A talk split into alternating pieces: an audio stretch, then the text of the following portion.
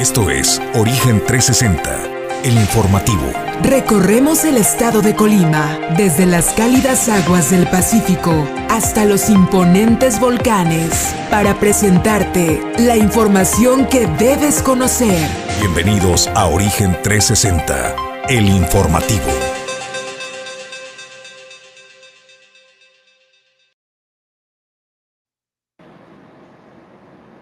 ¿Qué tal? Muy buenos días al auditorio que nos sintoniza eh, a través de Origen Informativo. Bienvenidos a Origen 360, es el informativo de la ciudad. Nosotros le damos la más cordial de las bienvenidas. Lo invitamos a que se quede en este recorrido informativo donde ya le tenemos preparada la información la estadística y toda la información relevante que se ha presentado en las últimas horas en la entidad, pero también información de relevancia nacional y ya verán qué tema le tenemos preparado. Eh, antes de arrancar pues con la información, déjame comentarle parte del informativo, de la información que le tenemos preparada para esta mañana y es que pues el que dio la nota hace unos días también fue el senador del Partido Acción Nacional, Damián Cepeda, quien señaló, afirmó desde la tribuna del Senado que ha sido un rotundo fracaso la estrategia de seguridad de la Guardia Nacional. Más adelante le tendremos los detalles. También el dirigente del estatal del Comité Directivo Estatal del PRI, Arnoldo, Arnoldo Ochoa González, pues señalaba y hacía una exigencia de un alto a esta cacería que se ha eh, iniciado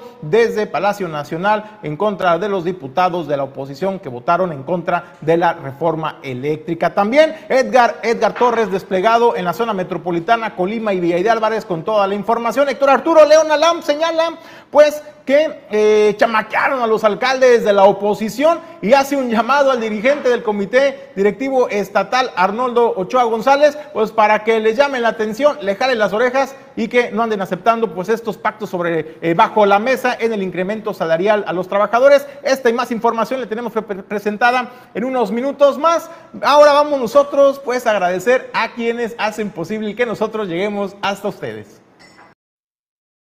Origen 360 es presentado por Grupo Jacesa, Glipsa, Puerto Seco de Manzanillo, Goodward Group International Logistics Services, Torre Puerto Manzanillo, Holiday Inn Express Manzanillo, Azulejos Las Garzas, Restaurante El Marinero del Hotel Marbella, Capital Fitness, Atlántida, Unidad de Negocios de Puntos Cardinales, Seguridad y Control, Puerto Café, Café de Especialidad, y Clínica Dental Lobcal.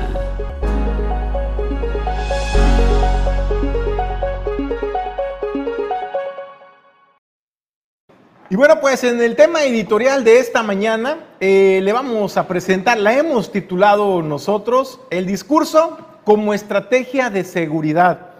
Cuando la realidad destruye totalmente la narrativa del presidente desde la máxima tribuna, las mañaneras, en materia de seguridad. Y es que le comento que con el objetivo de analizar el discurso presidencial, así como también de los secretarios de Estado en las conferencias eh, mañaneras del presidente de la República, eh, pues esta organización Causa Común realizó un análisis del mes de diciembre de 2018 a diciembre de 2021 en el que corroboró que el 57% de la información, de los datos duros que el presidente da desde la máxima tribuna de la mañanera en materia de seguridad, pues resultan falsos o no son comprobables en los datos duros cuando se solicita la información a cada una de las dependencias. En dicho periodo, eh, comenta, causa común, se llevaron a cabo 764 conferencias de prensa, de las cuales en 400,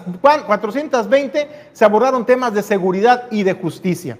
Derivado de lo anterior, la organización pues solicitó información particular a cada una de las dependencias en materia de seguridad, tanto a la Secretaría de Gobernación, en la entonces que encabezaba Olga Sánchez Cordero, también a la Secretaría de Seguridad Pública y Protección Ciudadana, también a la Secretaría de Marina Armada de México, así como a la Secretaría de la Defensa Nacional y Guardia Nacional. ¿Qué fue lo que encontró? ¿Qué fue lo que se encontró en estos expedientes, en esos archivos, solicitudes de información para contrastar lo que el presidente decía en la máxima tribuna de las tareas, del despliegue eh, operativo, del equipamiento y de la estrategia de seguridad que se está implementando en, en el país? Bueno, pues se encontraron que dentro de los resultados, el 65% de las respuestas emitidas por la Secretaría de Seguridad Pública y Protección Ciudadana no dan sustento a las declaraciones emitidas en las conferencias de prensa. Muestra de lo anterior, señaló causa en común, es que en julio de 2020, la entonces titular de la Secretaría de Gobernación, Olga Sánchez Cordero,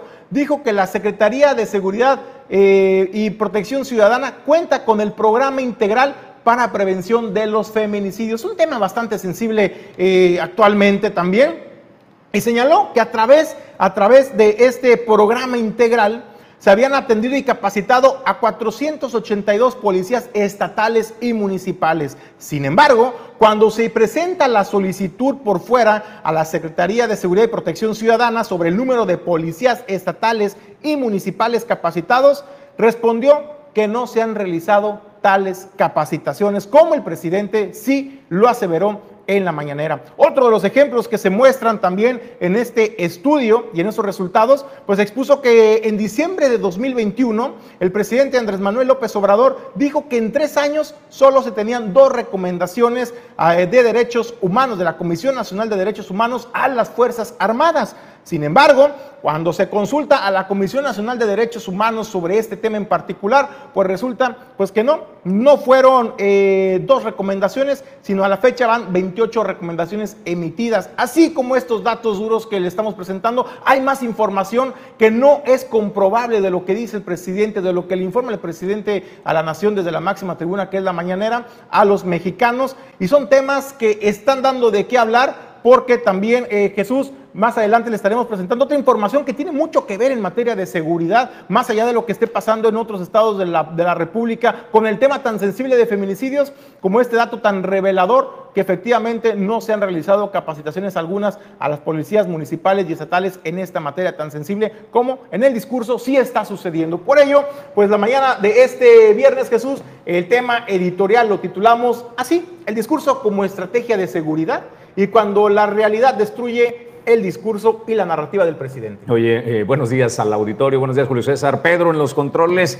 El día de ayer eh, tuiteé un tema, Julio, relacionado a, esto, ¿no? En donde yo decía que Colima, pero parece que es el país, en el país es mejor eh, parecer que ser. ¿Por qué lo digo, no? O sea, parecemos, eh, aparentamos que estamos enfocados en la seguridad, en la apariencia, pero en la realidad, pues ahí están las cosas. Imagínate que de lo que dices, el 65% de lo que tú señalas en materia de seguridad no tiene sustento alguno y lo están poniendo con datos duros, recurriendo a las fuentes de información.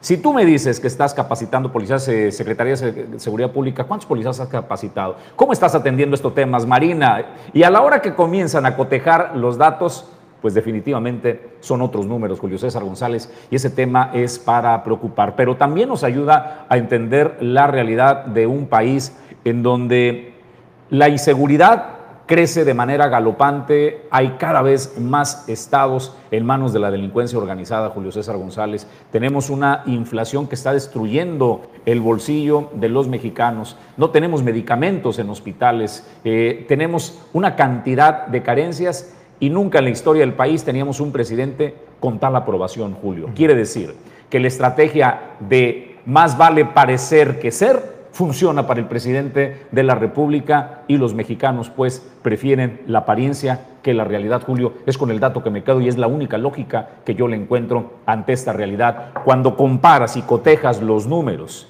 y los datos duros no te dan, destruyen el discurso, sin embargo, la gente prefiere vivir de las apariencias, Julio. Pues es como que te vendan ¿no? la ilusión de, bienestar y la gente a lo mejor, eh, pues a lo mejor como lo hacen para protegerse, prefieren y optan por creer en las falsas esperanzas, en el discurso, antes de voltear a ver la realidad, lo que se padece en las calles. El día de ayer le presentábamos esta encuesta de cómo la gente se siente insegura, hablando por ejemplo particularmente de las mujeres, siete de cada diez mujeres en las ciudades donde viven se sienten inseguras y en temas tan básicos, olvídese usted de que porque se van al antro, se van al bar, se van a cenar o salen de noche o salen de fiesta, olvídese de esos temas, eso ya quedó rebasado. Ahora la inseguridad se percibe desde que salen de su casa y se trasladan al trabajo, van al banco, van al súper, van a recoger a los hijos a la escuela en la actividad diaria, en la vida diaria, en la vida cotidiana es donde se siente también ya esta percepción de inseguridad. Ahí están los datos duros de cómo la población lo percibe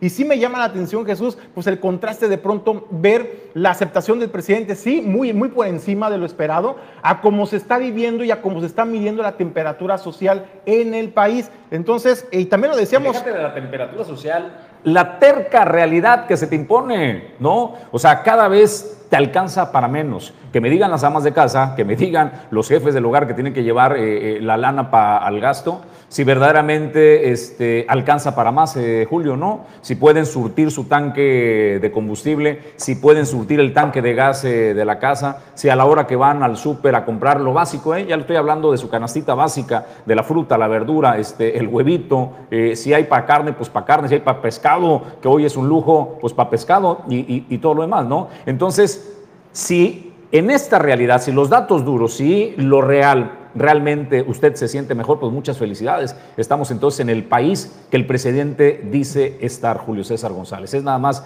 para hacer los contrastes, ¿no? Y también lo deseamos ayer, Jesús, eh, lo deseamos en el noticiero y también en el descorche en la noche. Eh, a veces puedes tener el peor gobierno, el peor gobierno, pero si tienes un aparato de comunicación o un ejército de bots o de comunicación en redes sociales, puedes llegar a manejar la percepción. La narrativa, ¿no? Y quien controla la, narrativa, controla la, realidad, ¿no? Y, la verdad. Y controla la, Entonces, no la verdad necesariamente, pero sí creas una realidad alterna, ¿no? Y ¿Qué es lo que está pasando? Y me parece que también aplica, eh, pues también al contrario, ¿no? Puede ser el mejor gobierno, el más eficiente, pero si tu aparato de comunicación y difusión y control de medios y el manejo de medios es ineficiente, pues por muy buen gobernante que seas, pues también te va a jugar en contra la percepción ciudadana y ahí se lo dejamos en la mesa. Yo cierro ya este tema, nada más te quiero compartir el tuit que subí el día de ayer relacionado pues al tema de las apariencias y qué es lo que decía. Yo tuiteaba ayer Colima, pero aquí voy a agregar México. Eh, decía yo, Colima es un estado de apariencias donde parece, donde parecer es más importante que ser. En apariencia han arribado al Estado más de 3.000 elementos de las fuerzas federales, que solo desfilan y después se van. Ayer, me refería el día este, miércoles, llegaron 500 elementos de la Guardia Nacional, desfilaron y dije, ojalá que estos se queden, Julio. ¿Por qué lo digo? Porque hemos vivido pues eh, de las apariencias donde llegan y llegan miembros del ejército mexicano, de la Secretaría de Marina Armada de México, de la Guardia Nacional, hacen un desfile impresionante en las calles, las sirenas hacen alboroto, decenas o centenas de autos eh, llenos de elementos de la policía, y cuando se van, se van callados, discretos, de a poquito, porque si tuviéramos el número de elementos que supuestamente han arribado, se notaría la presencia, ¿no, Julio César, en las calles, eh, sobre todo en la zona metropolitana. ¿Tú verdaderamente crees que tengamos 3.000 elementos desplegados de fuerzas federales en el estado de Colima? No se notan, no se sienten. ¿Qué nos dijo el, presidente del Congreso del Estado, Crispín Guerra, del Partido Acción Nacional, el día que estuvo aquí? Que si quedaban el 20% de los elementos que inicialmente se habían anunciado, eran muchos. Y es gravísimo, es gravísimo que nos quieran jugar el dedo en la boca, es gravísimo que prefieran aparentar, ¿no? Donde es más importante parecer que ser. ¿Sabe por qué? Porque no está en juego una elección, no está en juego la credibilidad política, lo que está en juego son vidas. Cada día se pierden vidas derivado de la inseguridad. Y cuando utilizan, pues cuando te mienten de forma tan descarada, Julio César, no solo es doloroso, no solo es vergonzoso, debe ser preocupante para todos y ocuparnos y exigir que nos dejen de mentir. Preferimos la cruda realidad para saber dónde estamos parados y controlar ya un discurso de mentiras, Julio César González. Bueno, pues hasta ahí el tema, nosotros lo dejamos sobre la mesa. Eh, desde luego, la opinión más importante es la de ustedes. Los queremos leer, los queremos escuchar. Déjenos sus comentarios y con gusto le vamos a dar lectura. Pues Julio, ¿qué dice Martín eh, Flores, el líder de, eh, pues este, de los sindicatos y del sindicato mayoritario al servicio del gobierno del Estado? Pues eh, primero, el tema del incremento del 3% que ya votaron y dijeron pues que ni de chiste van a aceptar el incremento. Hay una mesa de negociación. Ayer se sentaron con el eh, subsecretario de Administración del Gobierno del Estado para esta negociación, pero que les lanza un misil. Dijo, oigan, mucha austeridad. Cuando llegó el gobierno de Indira Vizcaíno, despidieron al menos a 600 trabajadores de confianza. Pero a los poquitos, eh, a los meses, ya habían contratado al menos 900, Julio, ¿es el dato? Es el dato que da Martín Dice que hay 900 trabajadores de confianza que fueron contratados, es decir, quítense ustedes porque hay que poner a los nuestros, ¿no? Y se pregunta Martín Flores, ¿es esto verdaderamente austeridad? No hay lana entonces, eh, y si no hay dinero, ¿por qué despides 600 de los viejos y contratas 900 de los nuevos? Edgar Torres con esta información. El dirigente del Sindicato de Trabajadores de Gobierno del Estado, Martín Flores Castañeda, confirmó que ya se encuentran en pláticas con la gobernadora Indira Vizcaíno para la negociación del incremento salarial, luego de que tras una consulta la mayoría de agremiados votara por rechazar el 3% ofrecido por el gobierno estatal. También que se debía del periodo de impago. Entonces nosotros nos adeudan 75 millones a los 3.351 agremiados, no al sindicato, a las y los trabajadores en promedio les adeudan 22 mil pesos de esos tres meses y medio de prestaciones extraordinarias a las que ya cumplieron y, tienen derecho. También se está viendo y profundizando el tema del IPECOL.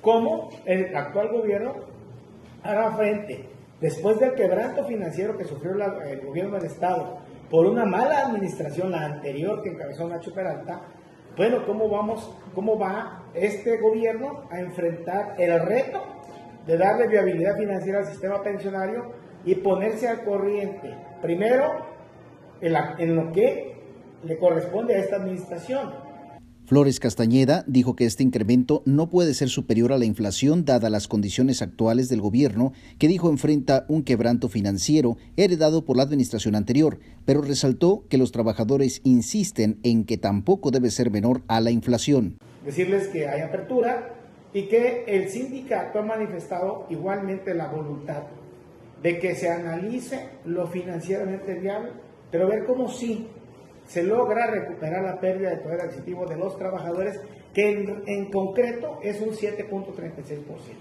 Es decir, si antes nos podían dar dos o tres puntos por encima de la inflación, hoy no hay condiciones. Eso ya está reconocido por las dos partes. No hay condiciones de que se dé más de la inflación. ¿Por qué? Porque ahí viene, un viene el gobierno actual arrastrando un quebranto financiero muy fuerte de más de 1.100 millones de pesos solamente de salarios que ya se pagó la mayoría, todavía se debe de ese periodo esos 75 millones. Y por lo tanto, aspirar a que te den más de la inflación sí es muy sano, solamente que no hay condiciones. Eso sí lo reconocemos. Ah, pero que el trabajador tenga que ser sacrificado aún más de la pérdida de poder adquisitivo, eso es lo que nos manifestaron en la consulta, no están de acuerdo. Entonces, el dirigente sindical criticó la austeridad pregonada por el gobierno del estado, pues señala que aunque en noviembre fueron despedidos los trabajadores de confianza de la anterior administración, en enero y febrero se dieron de alta 900 trabajadores. Dijo esperar que así como el gobierno federal resolvió el adeudo con el magisterio, también lo resuelva con los burócratas a quienes se les deben meses de prestaciones. Los rubros y hay áreas y hay gastos que pueden dejarse de realizar y la operación del gobierno es suficiente. Tenemos un dato que ayer compartíamos con el sociedad Torrero, que es que de, en noviembre y diciembre el gobierno no sustituyó los puestos de confianza. Y el gobierno operó perfectamente.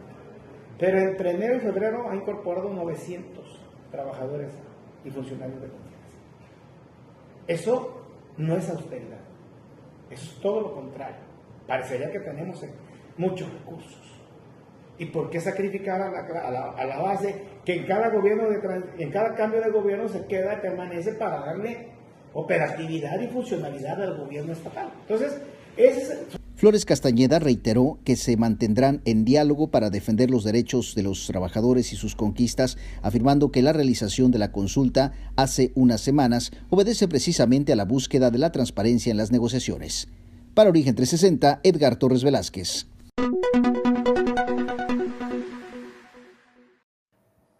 Pues volvemos al tema de las apariencias, eh, Julio César. Aparentas austeridad, aparentas que despediste a un aparato burocrático de confianza que era excesivo, 600 trabajadores, pero la realidad es que de acuerdo a lo que Martín Flores, el líder del sindicato, que debe de tener eh, los datos, si no yo no veo la forma en que Martín salga y lance una acusación de esa naturaleza, dices, corro a 600 porque era muy pesado el aparato burocrático del anterior gobierno y tú contratas 900, es decir, 300 más. O sea, ¿el horno de verdad está para bollos? Porque dicen que está quebrado el gobierno y yo le creo. O sea, yo, yo creo que Nacho dejó un desastre en las finanzas y estoy convencido de eso, Julio. Pero lo que no le encuentro es la lógica de si ya despediste a 600 trabajadores porque era muy obeso, ¿cómo contratas todavía 300 más? Tú contratas 900.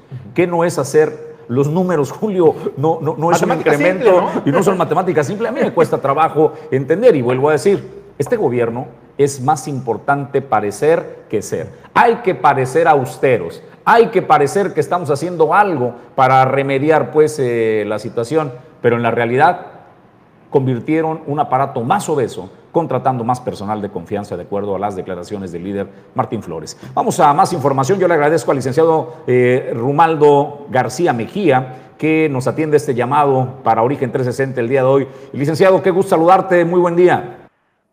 Muy buenos días. Muchas gracias por la invitación.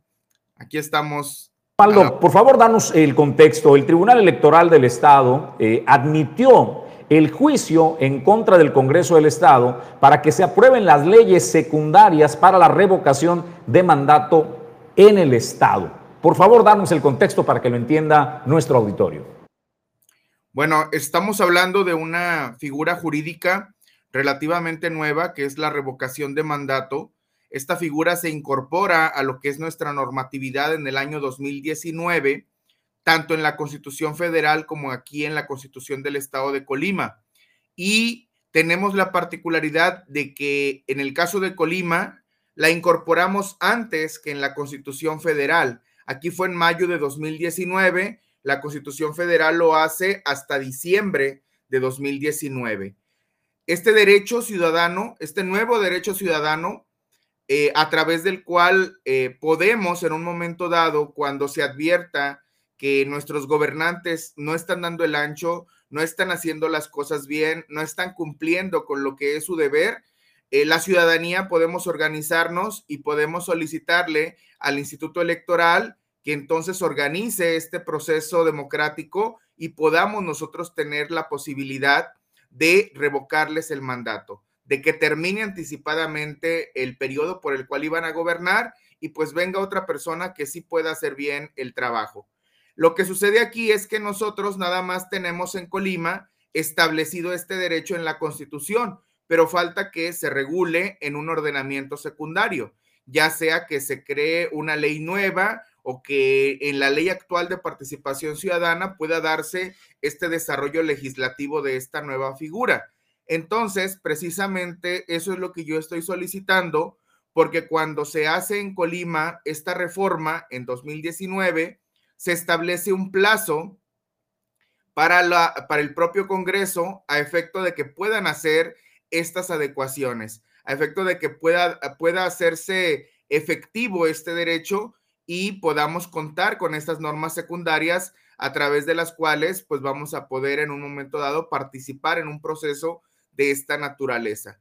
Sin embargo, pues este plazo que eran 120 días, evidentemente pues ya transcurrió ya transcurrió en exceso, se agotó desde el propio año 2019 y hasta la fecha, pues ya transcurrió 2020, 2021, ya estamos en 2022 y el Congreso no ha emitido esta regulación. Estamos hablando entonces de que se actualiza una figura, otra figura pues que se denomina omisión legislativa.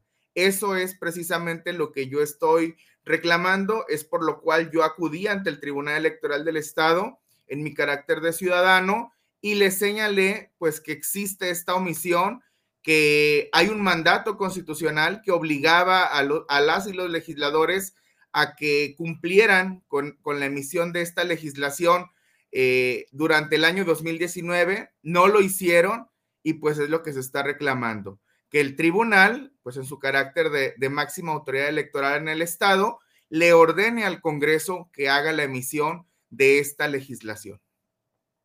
Oye, Romualdo, ¿cuáles son, licenciado, cuáles son los plazos, los nuevos plazos ahora? Eh, primero, para que el Tribunal Electoral del Estado pues, pueda emitir algún fallo, porque apenas se recibió este, este juicio, esa solicitud de juicio.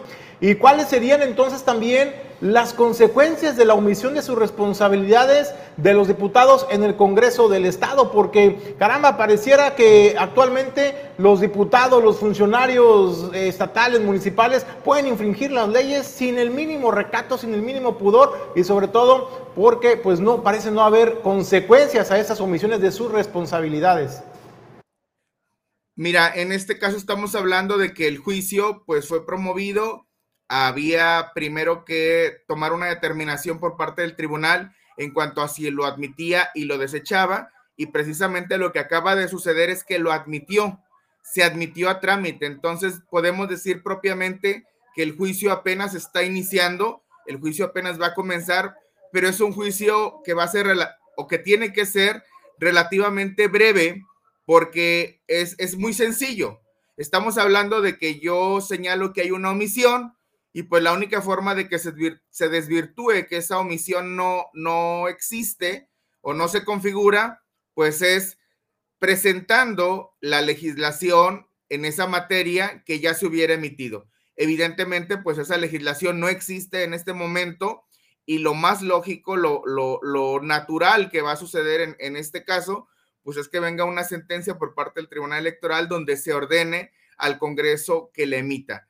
El Tribunal Electoral, pues como ustedes sabrán, es un año no electoral en, 2022, entonces no hay una carga laboral pesada, es más, casi no hay asuntos para que atienda. En este momento, si no me equivoco, creo que es el único asunto, el mío, el que tiene en trámite, entonces no hay ni siquiera una razón para que pueda tardar mucho este asunto. Yo espero que a más tardar en el mes de mayo ya esté emitiéndose una, una decisión al respecto y que pueda señalarle, eh, el, le pueda ordenar el cumplimiento de esta obligación al Congreso.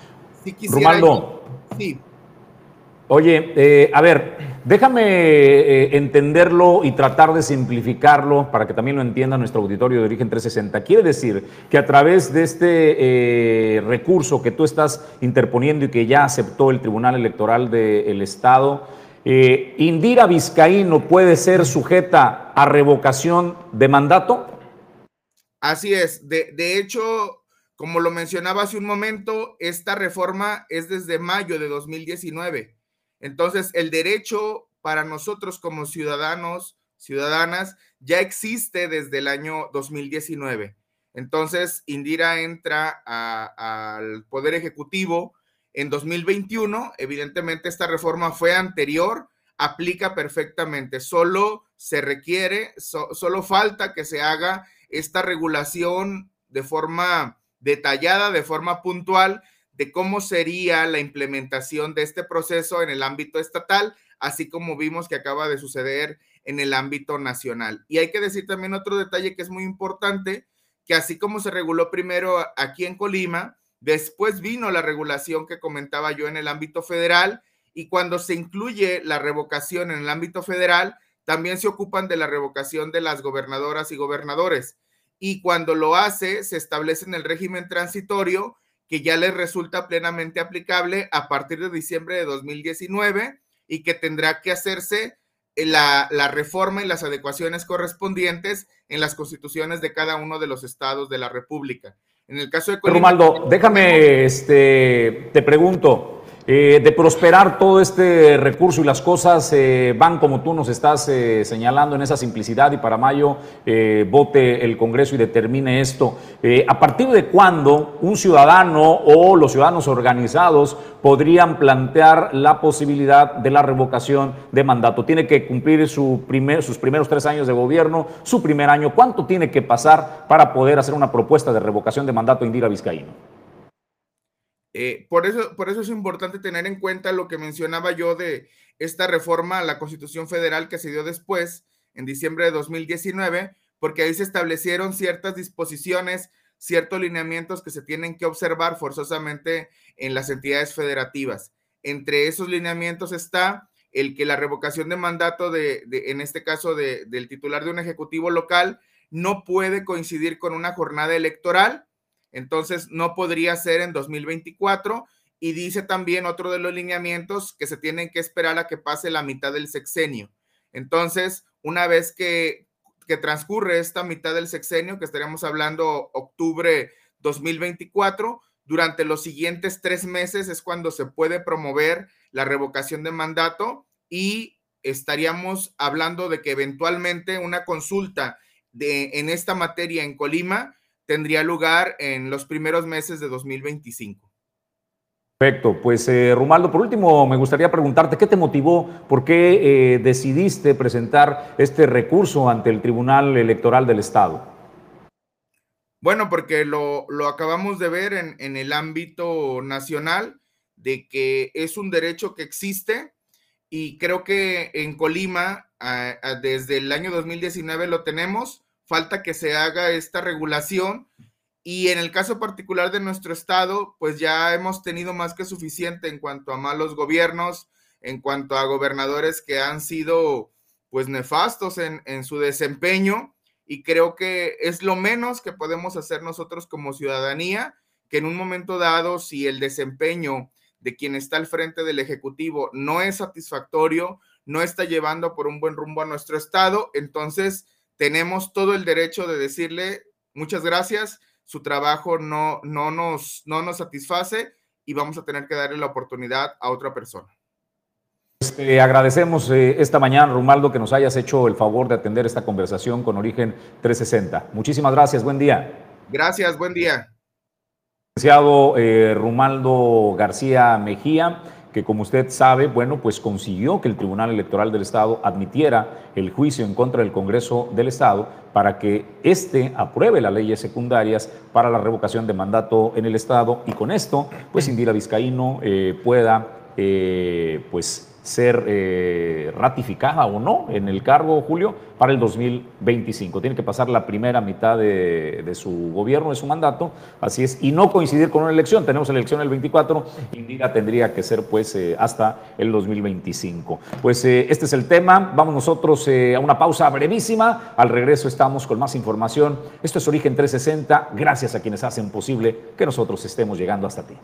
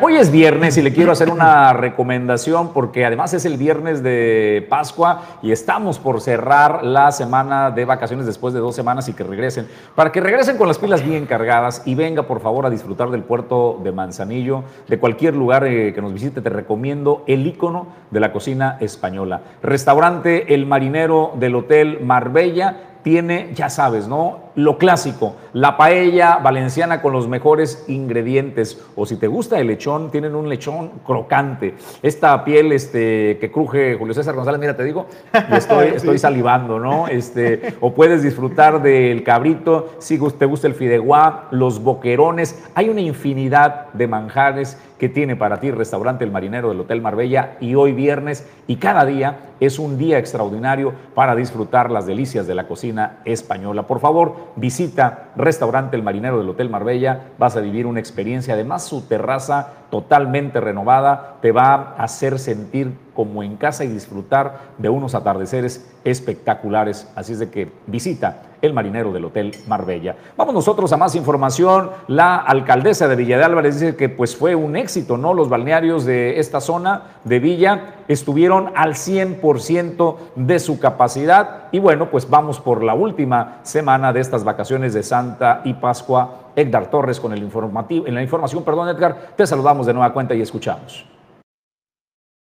La presidenta municipal de Villa de Álvarez, Tei Gutiérrez Andrade, informó ante medios de comunicación que la afluencia de visitantes en los balnearios durante la Semana Santa fue muy buena, pues se reportó 100% de ocupación en la mayoría de ellos. Esto representa un beneficio económico para los prestadores de servicios turísticos, pero también un beneficio para los visitantes quienes contaron con sitios seguros de esparcimiento. Estuvo tránsito y vialidad y también decirles que nos sentimos muy orgullosos porque vimos picachos al 100%, vimos agua fría al 100%, fuimos a la Laguna del Naranjal también con una afluencia muy importante y sobre todo eh, sondeamos a, a, los visitantes, a los turistas, también para ver cómo se sentían y comentarles que con un muy buen sabor de boca generaron comentarios muy positivos donde se sentían seguros, se sentían protegidos, pero sobre todo se sentían muy contentos de poder disfrutar con sus familias este periodo vacacional que tanto nos merecemos, no solamente los villalvarenses, sino la población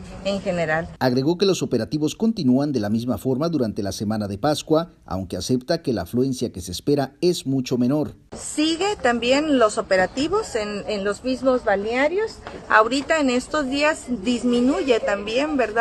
Este, el número de visitantes, por lo tanto nosotros seguimos con la misma dinámica, seguimos esperándolos y sobre todo pidiéndoles que se den la oportunidad, todas uh, las personas que en la Semana Santa no tuvieron la oportunidad de poder ir a relajarse, a divertirse un ratito, pues que aprovechen todos los días que nos quedan de esta semana precisamente para que puedan disfrutar de estos balnearios. Por último, refirió que se llevaron actividades recreativas para los vacacionistas con dinámicas para toda la familia, como en la Laguna del Naranjal, un espacio que brinda diversos servicios para los visitantes. Continúan todavía, hicimos unas actividades muy bonitas, hicieron actividades deportivas, pero también hicieron actividades ya en la noche, ¿verdad? Estuvieron ahí en un rato de esparcimiento con muy buena afluencia, pero sobre todo vimos los rostros de la gente divirtiéndose, que eso es lo más importante, y vamos a continuar con estas actividades en este fin de semana.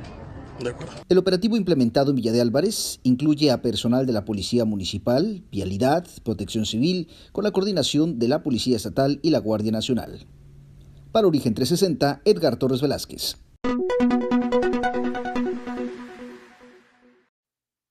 Bueno, eh, Damián Cepeda, quien es eh, está integrado a la bancada del Partido Acción eh, Nacional, es senador de la República y bueno, da un posicionamiento del grupo parlamentario del PAN donde pues no se guarda nada, ¿no? Este, habla, entre otras cosas, que es un fracaso absoluto, dice, la política de seguridad pública con el presidente Andrés Manuel eh, López Obrador. También Cepeda señala que la respuesta del gobierno de López Obrador y de Morena al problema de inseguridad fue la Guardia Nacional, pero su estrategia fracasó. Escuchemos parte de lo que nos dice este senador de la República fracaso absoluto la política de seguridad pública y la tenemos que cambiar, pero ya. Los abrazos no están funcionando. Nadie quiere que estemos a bala y bala, pero tenemos que hacer algo por proteger a los mexicanos. Y sé muy bien que van a decir, pero es que empezó en el pasado, pero ustedes prometieron acabar con ello. La principal promesa del presidente López Obrador, lo que generó esperanza a los mexicanos, fue recuperar la paz hagamos que se cumpla esa promesa. Y sé muy bien que van a decir, pero es que en el gobierno de Calderón empezó el problema. Corrijámoslo. Es que el secretario de Seguridad Pública está en la cárcel en Estados Unidos ligado al narco. Pues vergüenza que haya pasado eso y si es culpable, que lo pague. Pero eso no justifica que hoy estén abandonados los mexicanos. Hoy México exige resultados en seguridad y eso es lo que nosotros nos tenemos que encargar de resolver.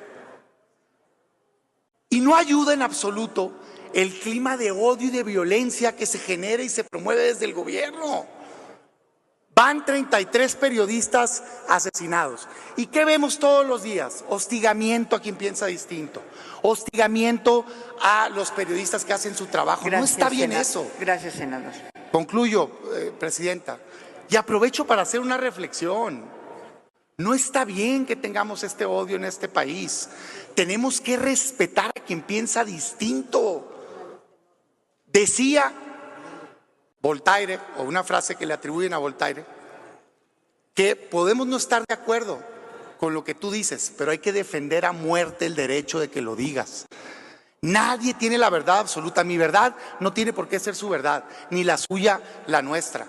Tenemos que aprender a entender que México es un mosaico plural de ideas y que hay que respetar la libertad de pensamiento, la libertad de expresión y que eso es lo que nos va a llevar por el camino para recuperar la paz. Hoy nosotros decimos la Guardia Nacional ha resultado un fracaso. Ahí están los resultados. Y por eso vamos a rechazar este informe. Y por eso exigimos la comparecencia de la Secretaria de Seguridad Pública. Y por eso exigimos que se cambie ya la política de seguridad pública en este país. Porque México, México merece paz, no taparnos los ojos o clavar la cabeza en el piso como avestruz. Muchas gracias. Y bueno, ¿de dónde se desprende? Primero, qué buen orador el senador, ¿eh? O sea, yo no sé si vaya a tener eco, consecuencia alguna, eh, sus palabras, pero qué, buena, qué buen orador. También no dice mentiras. No, no, no. O sea, ¿qué más datos da Julio el Fíjate, Jesús, y el senador da datos tan relevantes, por ejemplo, dice, de acuerdo al informe que presentaron de la Guardia Nacional en el Senado, son 113 mil elementos de la Guardia Nacional los que hay eh, eh, en la Guardia Nacional. De estos, 90 mil 90 mil son emanados de las Fuerzas Armadas. Cuando el presidente de la República, Andrés Manuel López Obrador, y lo dice en otro, en otro extracto del, del video de su intervención, era candidato, él cuestionaba mucho la, la política del entonces presidente Felipe Calderón de militarizar el país. Señalaba, ¿sabe cuántos militares estuvieron en las calles en la guerra de Felipe Calderón? 45 mil elementos, no se comparan a los 113 mil que hay actualmente, de los cuales, insisto, 90 mil son emanados de las Fuerzas Armadas. Dice, claro que se están militarizando el país y esto va a generar más violencia. Y como dato también adicional, eh, Jesús señalaba, por ejemplo, eh, si se comparan los tres años eh, del entonces presidente Felipe Calderón y los tres años de la administración de Andrés Manuel López Obrador, tenemos el triple de homicidios dolosos en nuestro país. Ahora bien, si comparamos los homicidios en el sexenio inmediato anterior de Enrique Peña Nieto, pues bueno, hoy en, el, hoy en el país, en lo que va de la actual administración, se tienen dos veces más los homicidios. Es decir, van 115 mil homicidios dolosos en lo que va de la administración del presidente Andrés Manuel López Obrador. Y otro dato demoledor que vertió el senador en la máxima tribuna en el Senado, pues es que el índice global del crimen organizado ubica a México como en el cuarto lugar de los países con mayor violencia y de crimen organizado. Y de las 10 ciudades más inseguras del país, 7 7 de 10 ciudades más inseguras y violentas del mundo. Del mundo, no del país, del mundo. Se encuentran, perdón, del mundo se encuentran en México. 7 siete ciudades más violentas en el mundo están en nuestro país. Esos son los datos demoledores que daba el senador. Creo que tiene razón, acepta la equivocación de la, de la estrategia del entonces Felipe Calderón, presidente de la por esas equivocaciones y por esa estrategia equivocada que llegó Andrés Manuel López Obrador. Si las cosas las hubieran hecho bien y el pueblo de México hubiera percibido que las cosas estaban bien, ¿para qué cambias? Continúas. Si la gente te da el voto de confianza, digo, es porque no se están haciendo bien las cosas. Su turno, señor presidente. Porque dijiste que sabías cómo hacerlo, sabías cómo resolverlo. Entonces, lo que esperas a partir de ya pues es que dejes de culpar al pasado. Sabíamos que las cosas estaban mal, por eso se votó por el señor. Ahora lo que necesitan es la oferta de resultados y lo que dijo que estaba mal, pues es que comience a subsanar y a resolver Julio César, porque a más de la mitad de su gobierno me parece que se acabó el tiempo para las excusas y es hora de los resultados. Oye, yo me quedaría nada más con su mensaje final que dice la política de abrazos del gobierno abandonó a los mexicanos y también el otro mensaje demoledor es el respeto a la pluralidad, a la pluralidad y a quienes piensan diferente. Dice, esto es el camino hacia la paz que queremos alcanzar los mexicanos. Bueno, pues vamos a buenas noticias, Julio César González, porque la realidad se impone cada día, pero mire, esa realidad eh, no nos tiene que amargar del todo, hay que estar conscientes de la realidad, pero disfrute. Y para disfrutar buenos momentos le quiero recomendar este lugar, Puerto Café Crece, ahora va por su tercer lugar para eh, poner al alcance de ustedes el mejor café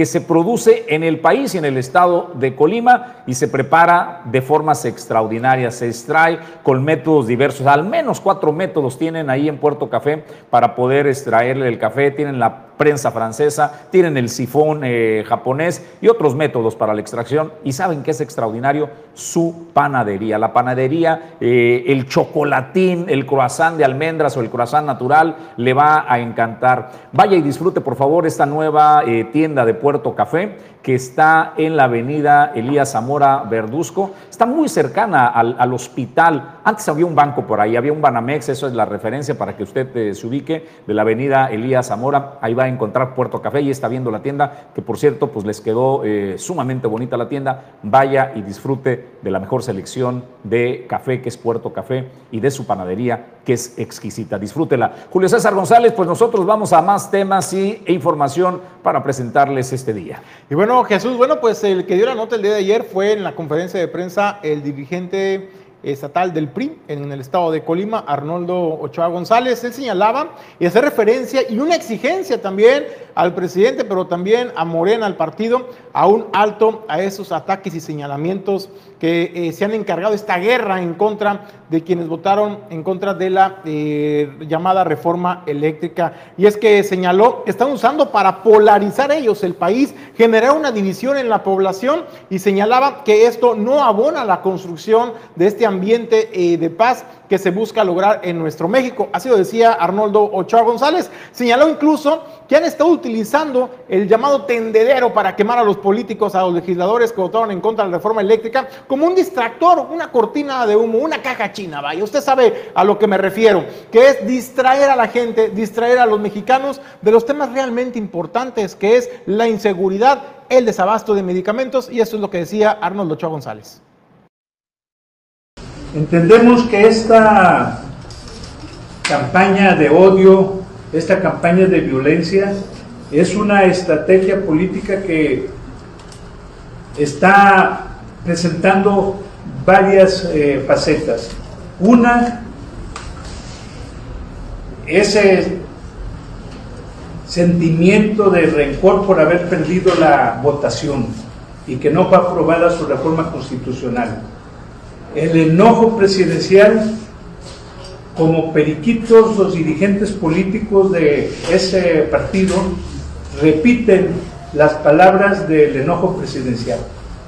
No los, muchos de ellos ni siquiera están de acuerdo en ellas, pero lo, la repiten. Pero el problema es que se sigue con una, con una teoría, con una práctica de estar polarizando a la sociedad, cuando en este momento la sociedad mexicana ha estado enfrentándose a una crisis económica, a una crisis de inseguridad, a una crisis de salud producto de la pandemia, a una situación que se refleja, fíjense bien, aquí en nuestro estado, 8 de cada colimenses se sienten inseguros de acuerdo a las encuestas últimas. Eso, ¿qué requiere entonces para que la gente se olvide un poco de esos problemas? Unas cortinas de humo que ustedes conocen perfectamente los medios de comunicación. Y las cortinas de humo se, denominan conferencias mañaneras que repiten en los estados eh, los dirigentes de sus partidos. ¿Y de qué hablan? Pues de polarizar la sociedad. Y entre esos cuestionando a los legisladores y motejándolos como traidores a la patria para desviar la atención del fracaso gubernamental. Por eso es la polarización. La polarización es para traernos entretenidos en discusiones que no conducen a nada, en enfrentamiento de amplios sectores de la sociedad. Entonces, por esa razón, nosotros decimos ya basta a esa confrontación y polarización de la sociedad. Pues el señor presidente de la República y el Movimiento de Regeneración Nacional están muy entusiasmados porque lograron con la votación de nacionalizar algo que ya era nacional al estar en suelo de nuestro país, pues es eh, patrimonio de todos los mexicanos, ¿no? Y su explotación eh, de cualquier recurso natural solo puede ser autorizado por las instancias correspondientes al gobierno mexicano. Sin embargo, quisieron crear una ley para nacionalizar el, litio y su explotación. Y andan pensando si le van a poner a litio a la empresa mexicana o litiomex, ¿no? Pero mire qué dicen los expertos. Eduardo de la Torre, quien es el presidente de la Federación de Concesionarios y Empresarios Mineros del Estado de Colima, señala que si bien el presidente Andrés Manuel López Obrador nacionalizó el litio, no existen empresas nacionales con la capacidad para hacer la exploración ni la explotación de este recurso de litio. Además dice que no hay un estudio real. Esto lo dice un hombre involucrado en la minería. Benéfico porque es el, oro blanco, se le conoce ya como el oro blanco litio. Este, si bien es cierto, se ocupa y se necesita para las baterías de los carros eléctricos, celulares y tecnología que hay de punta ahorita. Sonora, San Luis Potosí, eh, por el lado de Chihuahua también, pero Sonora ya se hizo un estudio de una, una empresa, Bacanora se llama, este, ellos son los que están haciendo el estudio de, precisamente de ese material. Pero pues ya se nacionalizó, el, presidente hizo la reforma y las, las adiciones a, la, ley minera. Pero ahorita realmente, realmente en México no existe ni una empresa con la capacidad para hacer ni la explotación ni la, ni la exploración para, para el material, porque se ocupa mucho recursos. Sí se ocupa de empresas extranjeras para poder trabajar este tipo de materiales ni el estudio, realmente no existe ni el estudio real que eh, eso lo debieron haber eh, consultado con los metalurgistas, con los geólogos, con la gente que tiene la, capacidad y el estudio, vaya, porque es un material este, muy difícil de, extraer. Eh, pues era innecesario, era innecesario, pero sí está bien que se estén blindando los materiales, que nosotros estamos a favor también de eso, de que no vengan otros países a, ahora sí que a explotar nuestros recursos naturales tendría que hacerlo, el, lo va a hacer el Estado, el presidente de la República tiene que nombrar un, un grupo, una comisión, en este caso, para poder este, ellos trabajar en lo que es este, la exploración, la explotación y la, y la, de, la, mina, de las minas que existentes. ¿no? no hay concesión, no hay ninguna concesión. El presidente, que estamos de acuerdo con ello, es que haya blindado, pues, que lo haya hecho nacional el material. Eduardo de la Torre, presidente de la Federación de del estado de Colima.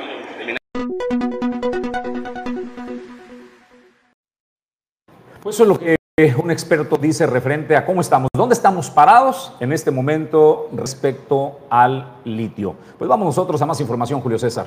Pues bueno, Jesús, en más información busca la Subsecretaría de Movilidad contar con un padrón de concesionarios y también eh, se explicaba que no se sabe con exactitud cuántos eh, de estos se tienen en, la entidad. Entonces hay que renovar el padrón para poder eh, saber con cuánto transporte se cuenta en el estado de Colima y eso es lo que dice Blanca Livier eh, Rodríguez Osorio, subsecretaria de Movilidad en el estado.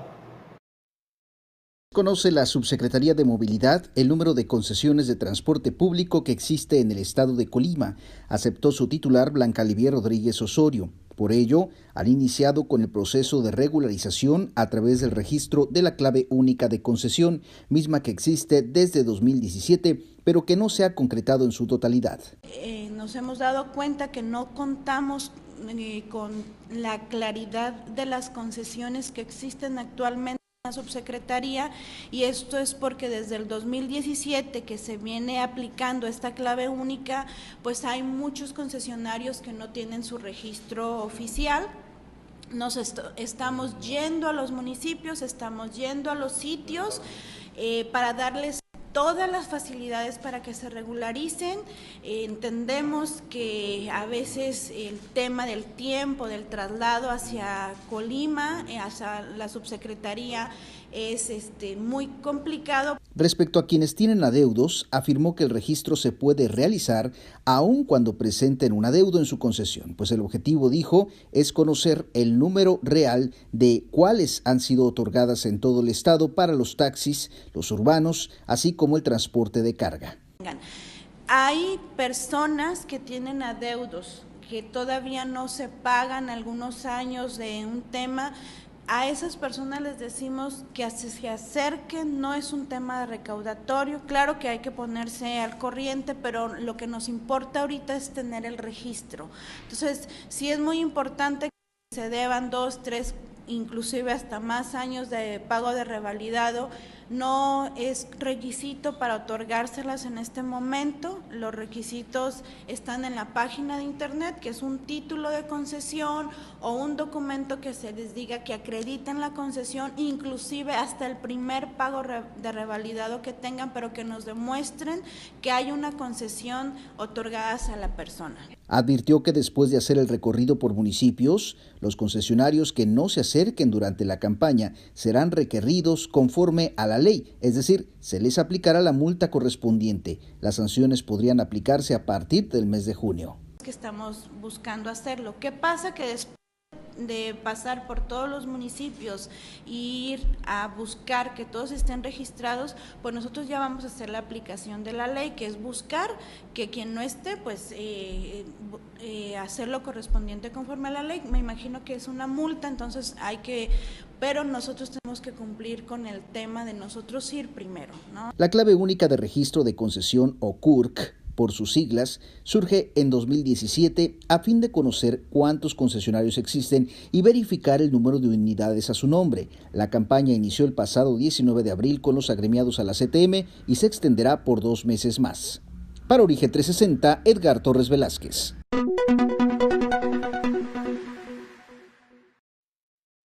Me impresiona de repente eh, las declaraciones, eh, Julio, de, este tipo, donde la autoridad encargada de regular a los concesionarios y de otorgar las concesiones dice, pues que no tenemos un padrón confiable, no sabemos cuántas concesiones hay, no sabemos cuántos concesionarios tenemos respecto al transporte. Y si lo dice la autoridad que lo regula, híjole, pues entonces entiendes la anarquía que se está creando de mototaxis, de chiquitaxis y de todo aquello pues eh, que está surgiendo como transporte alternativo y no son capaces de contener nadie. Y no creo que sea un tema pues de hoy, ¿no? De que Blanca Livier llegue eh, y haya perdido el padrón. Creo que el padrón viene siendo un desastre desde hace muchos años y ella solo con valentía admite una realidad que los aplasta. Entonces uno entiende y dice, no, pues ahora entiendo por qué este, cuesta tanto trabajo meter en cintura o regular algo, porque ni siquiera los que oficialmente tienen concesiones eh, y prestan el servicio saben el padrón exactamente dónde están parados, Julio, y me impresiona honestamente saber esto. Pues vamos a... Primero reconocerle a Blanca Olivera, la subsecretaria de Movilidad, pues el que tenga el valor de salir a los medios y reconocer la situación que prevalece en materia de movilidad en el Estado. Eh, creo que eso es digno de reconocerse también, la valentía. Pero también hay que decirlo, están, están trabajando para corregir estas, estas situaciones que les heredaron y que realmente sí es un desastre el servicio de transporte público en la entidad y que ahora pues se busca tener un padrón eh, realmente confiable. Máxime Jesús, en aras de un tema tan complicado en materia de seguridad. Oye Julio, pues eh, ahí va lo que le dice el secretario del sindicato al servicio del Ayuntamiento de Colima, Héctor Arturo León Alam. Le hace un llamado al presidente estatal del PRI, escúchelo, para que meta en cintura a sus alcaldesas, tanto de Villa de Álvarez como de Colima Capital, porque las chamaquearon con esta propuesta de la gobernadora de solo autorizarles el 3% de incremento a los eh, trabajadores. Pues primero vamos a ver qué dijo el líder sindical y ahorita conversamos el tema. Es sumamente complicado que sindicato de gobierno del Estado mejore sustancialmente ese 3%. Yo creo que, es muy posible que sí suba en algo, pero no, no creo tampoco que sea algo excepcional. Eh, vemos con agrado que la Universidad de Colima supo negociar en su eh, entre las autoridades universitarias y, y su sindicato pudieron negociar un 3.5 al sueldo y un 2.5 a prestaciones, que es eh, bastante decoroso. Nosotros estamos eh, negociando algo más arriba, pero también eh, vemos francamente con desagrado que algunos sindicatos minoritarios que no tienen capacidad de convenir estén engañando a los trabajadores diciendo que ellos van a hacer su convenio en base a lo que el gobierno del Estado pueda obtener. Ellos no pueden hacerlo porque ellos se sujetan o se supeditan a homologarse con lo que el sindicato mayoritario del Ayuntamiento de Colima pueda conseguir para sus trabajadores. Por eso estamos nosotros eh, tratando de negociar eh, de la mejor manera con Margarita Moreno eh, un incremento salarial decoroso para la clase trabajadora. Yo creo que sí existe voluntad por parte de Margarita Moreno. Lo que sucede es que también me lo chamaquearon a, a todos los presidentes municipales creo que el PRI en lo particular se vio pésimo, pésimo eh, este, tomando acuerdos antes de negociarlo con la clase trabajadora.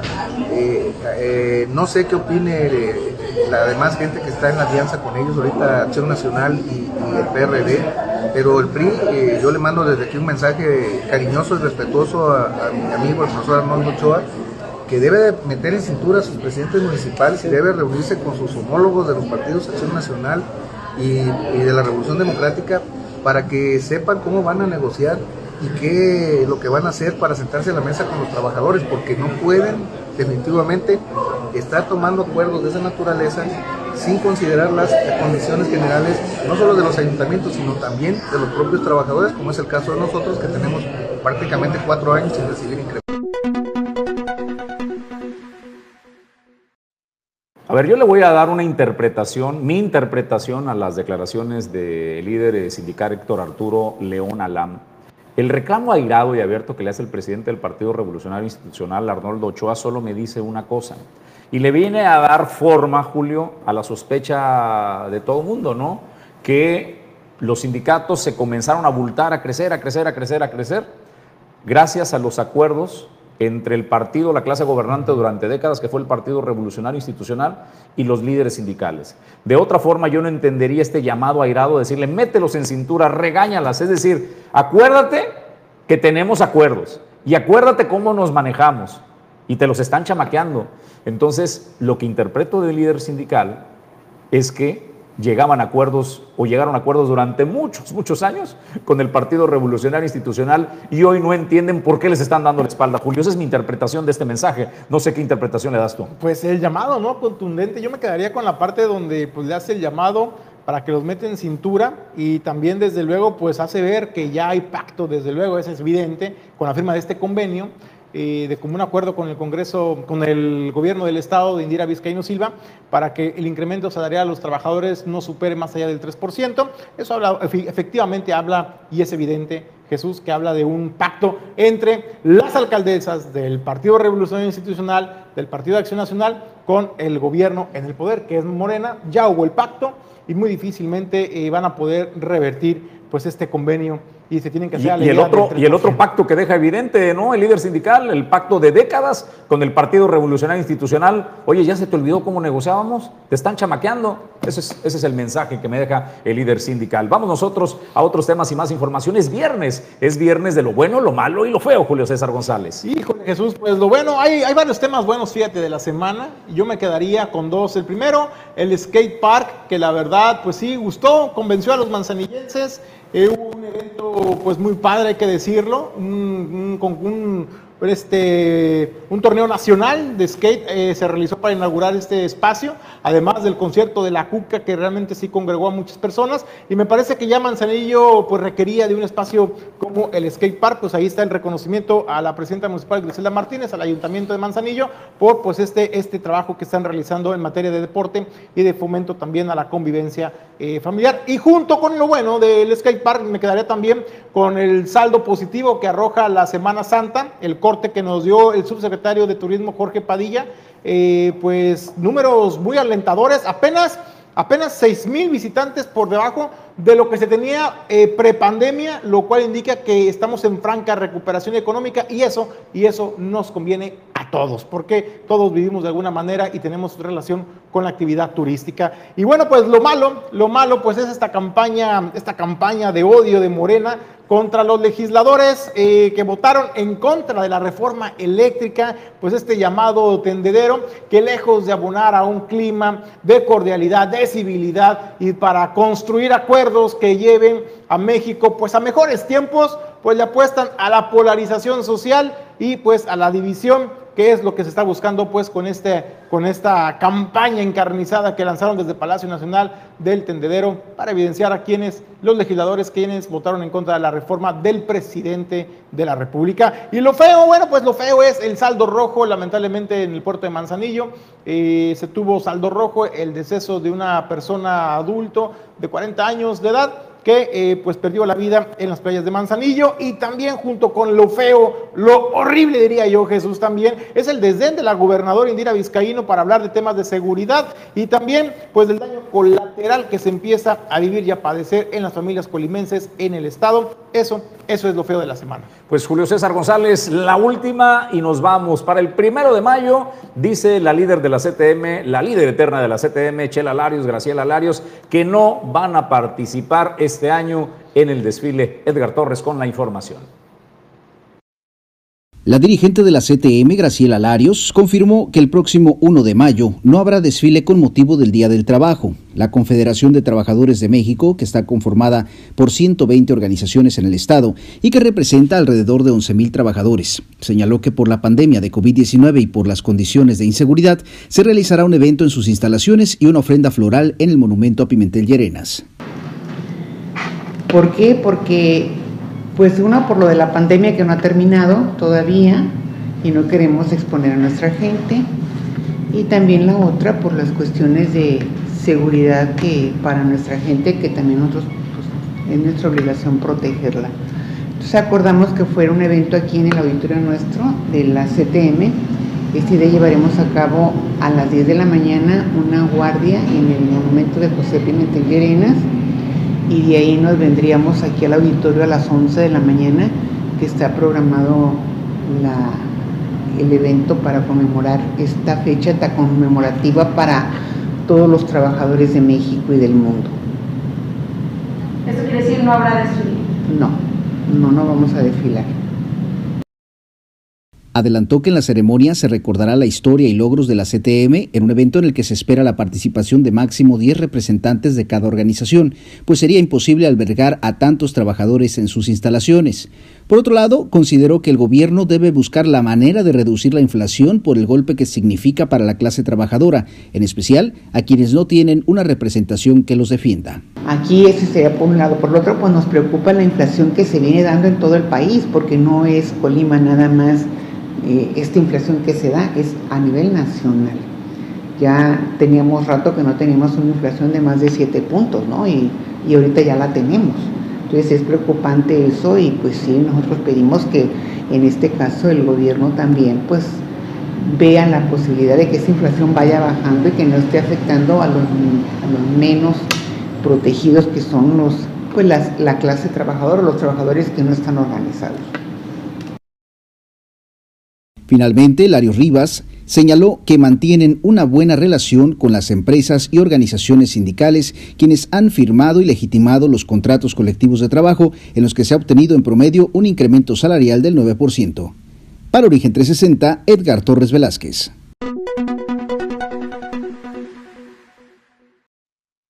Pues momento de agradecerle el favor de su atención. Por favor, disfruten aquellos que les quedan lo último de vacaciones de Semana Santa y Pascua porque el lunes regresamos pues el grueso, todos volvemos a la realidad del día a día, pero por favor hoy disfrute y disfrute su fin de semana. Julio César González. Bueno, pues muchas gracias por habernos acompañado este viernes, esta semana, lo, esperemos, lo esperamos el lunes 7.30 de la mañana con más información. Pedro Ramírez al frente de los controles, Ulises Quiñones en la producción general, yo soy Jesús Llanos y le agradecemos enormemente el favor de su atención. Extraordinario.